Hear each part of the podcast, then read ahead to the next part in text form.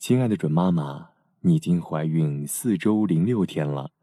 现在可以与当了妈妈的朋友聊聊，和过来人聊聊，问问他们怀孕的经过，说说你的困惑，